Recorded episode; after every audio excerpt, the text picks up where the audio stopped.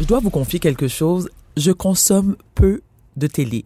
Je sais que c'est dur à croire, mais de un, je me couche tôt, et de deux, ben, le reste du temps, ben, je suis occupée à faire autre chose. Mais il y a une émission que j'affectionne particulièrement, que je ne manque jamais et que j'enregistre lorsque j'ai pas la possibilité de la regarder euh, en direct. C'est l'émission Si on s'aimait qui est diffusée à TVA. C'est la troisième saison qui va euh, qui va débuter euh, très bientôt, très prochainement. Et Grande nouveauté cette saison, les téléspectateurs suivront le parcours amoureux de quatre célibataires au lieu de trois. Pour ceux qui ne connaissent pas cette émission, je vous le dis, c'est du bonbon. Et je suis très heureuse de m'entretenir aujourd'hui avec la sexologue à l'émission de Si on s'aimait, Madame Louise Sigouin. Madame Sigouin, bonjour. Hey, bonjour, Madame Étienne, ça va bien? Ça va très bien vous-même? Absolument, merci. Je suis tellement contente, Louise. Je dois vous le dire. je dois vous le dire parce que, comme je disais en début, au début de notre entretien, moi, je regarde pas beaucoup la télé. Et lorsque cette émission-là est, apparue à nos écrans, je me disais, bon, OK, c'est une autre petite émission cucu. Puis j'étais, je, je l'admets, là, je l'admets, je me confesse. Et je me dis, je, je regardais un petit peu, puis je vais voir, bon, comment ça va se passer. Et je suis devenue accro, Louise. Mais accro, accro, accro. Je me suis attachée à tous les participants. Bien sûr, il faut dire aussi que Guillaume et Émilie font un excellent travail à l'animation. Bon, alors, pour ceux qui, comme moi, ne sont pas, bon, qui, ne connaissent pas l'émission et qui vont, on le souhaite, commencer à l'écouter, devenir des grands fans, dites-nous, Louise, c'est quoi le concept de, si, de euh, si on s'aime? Excusez-moi. Mais le concept de Science Aimée, en le fond, c'est d'accompagner des gens qui sont intéressés à comprendre un peu le fonctionnement, surtout le pattern qui se répète euh, souvent dans leur relation amoureuse. Donc, on va les accompagner dans un processus de dating dans un premier temps, l'étape de fréquentation, ils vont avoir une période de cohabitation, puis ensuite ils vont aller en voyage pour un peu euh, mesurer, évaluer, puis intégrer toutes les notions qui vont avoir été euh, accumulées au cours du, cheminement parce que je les accompagne à chacune de ces étapes-là. Donc, il y a les étapes solo, puis il y a les étapes à partir du moment où ils vont se trouver un partenaire pour euh, créer une relation amoureuse où je vais les accompagner en duo. Mais ce qui est intéressant, Louise, et ce qui m'a beaucoup plu, c'est que les participants ne sont pas tous des jeunes dans la vingtaine. Il y a des gens de tous les âges qui proviennent de tous les milieux. Et c'est, c'est, c'est pas futile du tout. C'est, c'est pas superficiel dans les entretiens que vous avez avec les participants, on a l'impression de vivre une, une réelle thérapie, c'est-à-dire que non seulement une thérapie personnelle où les gens euh, reconnaissent leur pattern, essaient de changer certains comportements qui les ont nuits dans, dans les relations précédentes. Ensuite, vous les rencontrez en tant que couple aussi. Mais la question que je me demande, c'est, bon, on n'est malheureusement pas encore sorti de la pandémie. Comment se sont déroulés les tournages avec la distanciation et tout ça? Mais ils ont, toutes sortes de protocoles quand ils sont dans leur quotidien, parce que c'est un peu ce qui nous caractérise avec Si on s'aimait, c'est que les gens continuent de vivre dans leur vie, dans leur quotidien, euh, leur travail. Alors, eux autres, ils ont des protocoles qui sont respectés selon la santé publique, mais dans mon bureau, euh, ça change rien en soi, parce que tu sais, c'est une distance de deux mètres qui a été respectée. Fait que dans le fond, les gens étaient tellement heureux, un, d'avoir une activité à faire dans ces temps où on n'a pas beaucoup de divertissement, puis d'être choisi à travers l'expérience, qu'ils se sont prêtés aux disciplines que ça, ça, demandait. Puis pour ma part, ben on avait juste la distance nécessaire. Le travail se faisait tout aussi bien, euh, COVID ou pas. Là. Parfait. Louise, parlez-nous maintenant. Quels sont. Moi, je veux tout savoir. Je, veux tout savoir là. Je, suis bien énervée. Je ne suis pas énervée, je suis énervée. OK?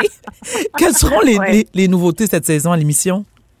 Mais tu, tu en as dit ça un mot tantôt, c'est que, dans le fond, comme on a différents groupes d'âge, ça permet de survoler différents aspects. Parce que quand on a 28 ans, on n'a pas les mêmes préoccupations, les mêmes priorités, les mêmes attentes en relation que quand on en a 65. Mm-hmm. Et la nouveauté dans cette saison-ci, c'est que d'abord, on a quatre duos, puis on a un groupe d'âge, un inventaire euh, générationnel qui est beaucoup plus grand. Donc ça, c'est une particularité qui est super intéressante. Rapidement, dans la saison 3, on a du potentiel amoureux, on sent rapidement qu'il peut y avoir des gens qui ont un réel intérêt amoureux, sexuel entre eux. Ça, c'est le fun aussi de pouvoir les accompagner à travers leur démarche. On a des nouveaux sujets qu'on n'a jamais abordés dans les, autres euh, si on s'aimait, l'anxiété de performance, mmh. la codépendance, le prendre soin des autres, mais à l'extrême, à s'en perdre. Alors ça, ça, caractérise un peu notre saison 3 qui, qui est différente de la saison 2, mais qui est tout aussi riche en intensité, en revirement. Puis je la qualifierais celle-ci, la saison 3, comme des gens qui sont vraiment déterminés, engagés à aller en profondeur, comme ils ont compris un peu le concept de l'émission, c'est comme OK là, qu'est-ce que je fais avec ma réalité qui fait que j'arrive pas à avoir une relation amoureuse satisfaisante? On va parler des codes d'écoute qui sont exceptionnels, Louise. Je sais pas si vous avez les chiffres, mais c'est en moyenne L'émission est regardée par 958 000 personnes. Ça fait beaucoup de monde. Ça, ça vous fait quoi d'apprendre ça? Ben, je suis juste ravie dans le sens que, tu sais, ce qu'on souhaitait, puis je pense que l'objectif est atteint, c'est qu'à travers euh, le regard, à travers l'émission, confortablement assis dans son salon, les gens puissent s'identifier aux participants, entendre des informations qui vont susciter des introspections, des questionnements, mais surtout des belles conversations en couple, entre amis, euh, avec les ados, avec les enfants. Fait que plus il y a de monde qui sont informés puis qui puissent euh, avoir des, des, des, des, sujets pour discuter puis être des meilleures personnes puis des meilleurs euh, individus puis être des meilleurs amoureux en relation, mais je suis juste très heureuse.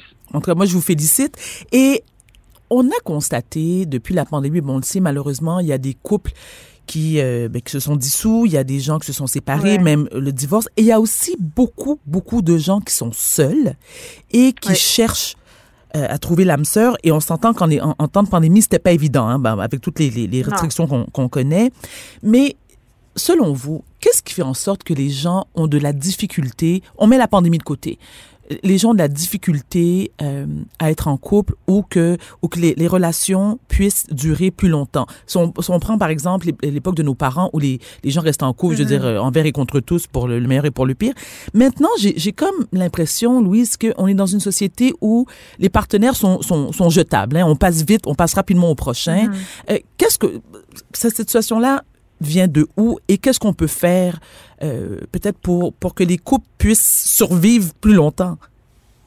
Mais je pense qu'il y, a comme une permission qu'on a à notre époque qui était peut-être moins évidente euh, jadis, le temps de nos parents, qui fait que maintenant on a plus de choix, on a plus de liberté de, de, de choisir, de, de, de considérer si ça me convient ou pas. Mais je pense que la notion qui est très différente, c'est que pour qu'une relation soit viable, puis qu'on traverse les inconforts, puis qu'on arrive à installer quelque chose qui est confortable, ça prend de l'engagement. Oh, le mot. Ça vient le mot, l'engagement. Le mot, pour certains, ça fait peur.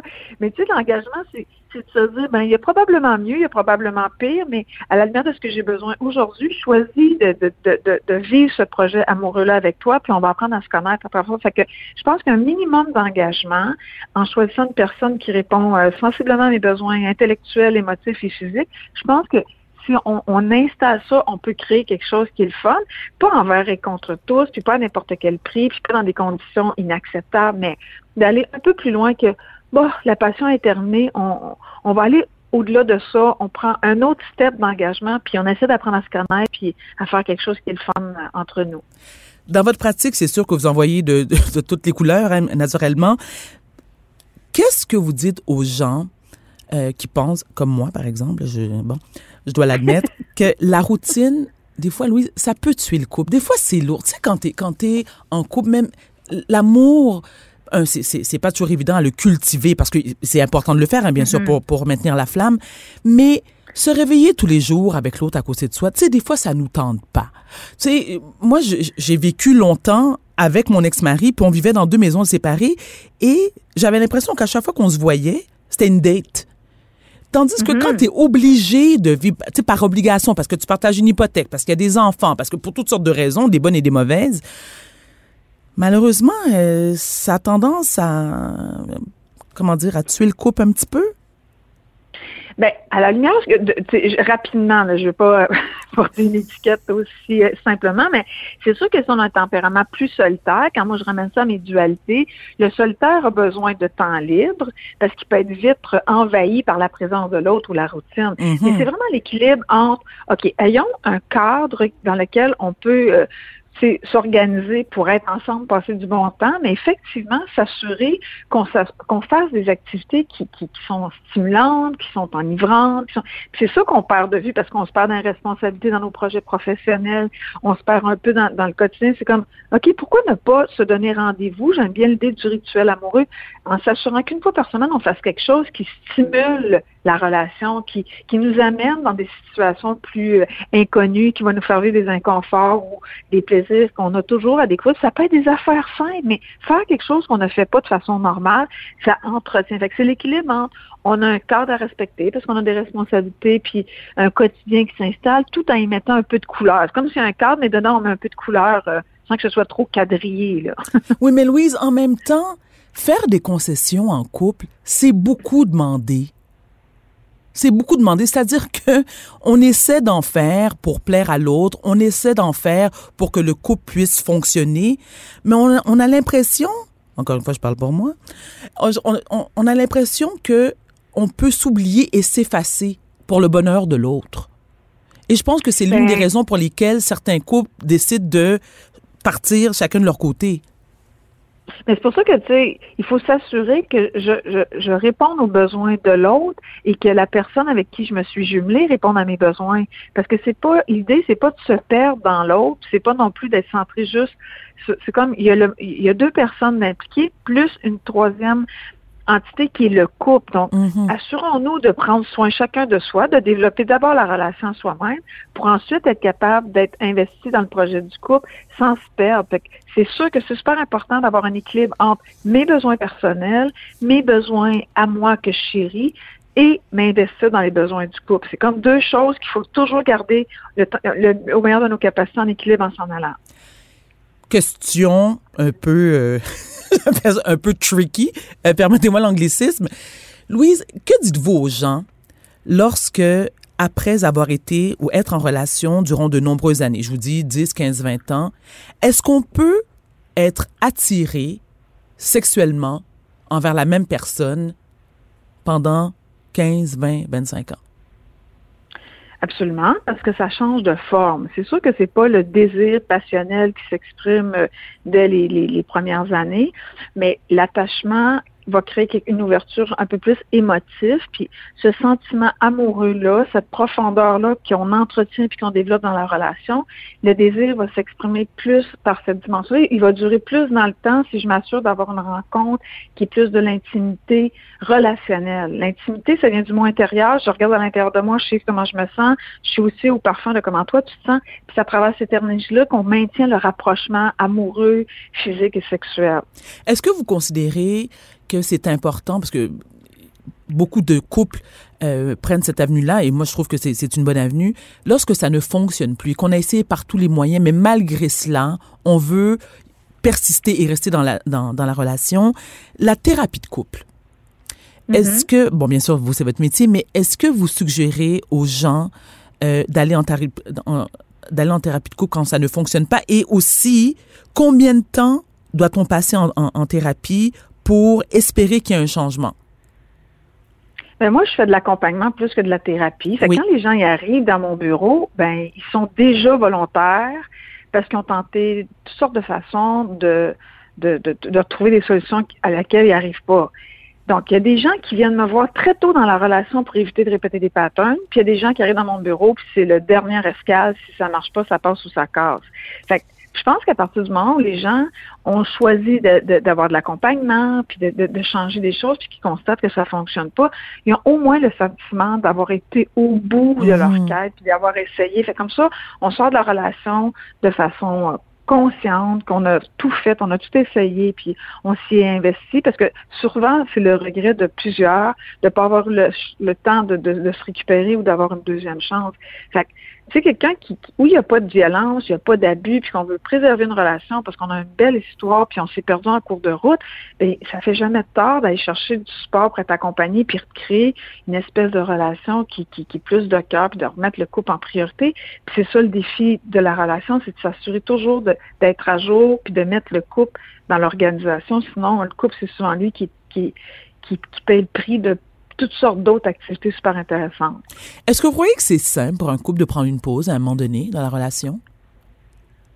c'est très personnel. Il y a des gens, tu sais, qui veulent, par exemple, on parlait de l'accompagnement en couple. Il y en a qui veulent rien savoir de tout ça. Il y en a qui une pause, c'est le début de la fin. Il y en a pour qui c'est comme, oh, ça fait juste du bien. Fait au lieu de prendre une pause qui est comme un peu insécurisante, mm-hmm. donnons-nous un peu d'espace. Ah, voilà. Pourquoi pourquoi pas passer une fin, de semaine entre, entre amis? Pourquoi ne pas prendre une fin de semaine pour soi, pour aller se ressourcer, se faire masser? Fait, comme ça, ça, ça, ça ne ça l'insécurise pas l'autre, ça déstabilise pas la relation, ça crée pas comme une menace continuelle de rupture potentielle, mais ça donne de l'air, ça fait respirer la relation. Bon, excellente, excellente réponse. C'est exactement ce que je voulais entendre.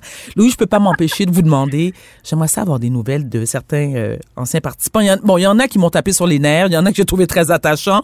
On va commencer par, j'aimerais avoir des nouvelles de Carlos, de Sébastien Brigitte. Ah, Brigitte, Brigitte. Mais malheureusement, je ne peux pas répondre à ça. Oh, Louise! Je, ne peux pas répondre à ces, à ces questions-là. Je suis sur le, comme couvert du secret professionnel. Bon, bon, bon, bon. Je peux pas. je suis désolée. OK, bien. OK. Dernière question. Est-ce que vous pouvez nous dire, par exemple, est-ce qu'il y a des couples qu'on a vus dans les émissions précédentes ou dans les saisons précédentes qui sont encore ensemble? Je peux pas vous répondre. Oh, oh, oh, oh, oh, oh. Louise! Désolée. Vous pouvez rien nous dire? C'est la première question que je voulais vous poser. Je l'ai laissé. Louise, le pire, c'est c'est la première question que je voulais vous poser. Je me suis dit, non, non, non, non, on va la poser en dernier, ça va mieux passer. Finalement, vous n'allez pas nous répondre. c'est une belle présentation qui donnait le goût de répondre, mais malheureusement, Écoutez, pas mon ressort. On respecte ça et euh, je tiens à dire, je, je, tiens à dire, de un, merci pour cette magnifique émission. Ça débute, l'émission Si on s'aimait débute ce lundi, le 13 septembre. C'est du lundi au jeudi à 19h30 sur les ondes de TVA. Louise Sigouin, merci infiniment et je vous souhaite un magnifique automne. merci beaucoup de l'invitation. Bonne journée. Pareillement, merci. C'était Louise Sigouin, sexologue, à l'émission Si on s'aimait.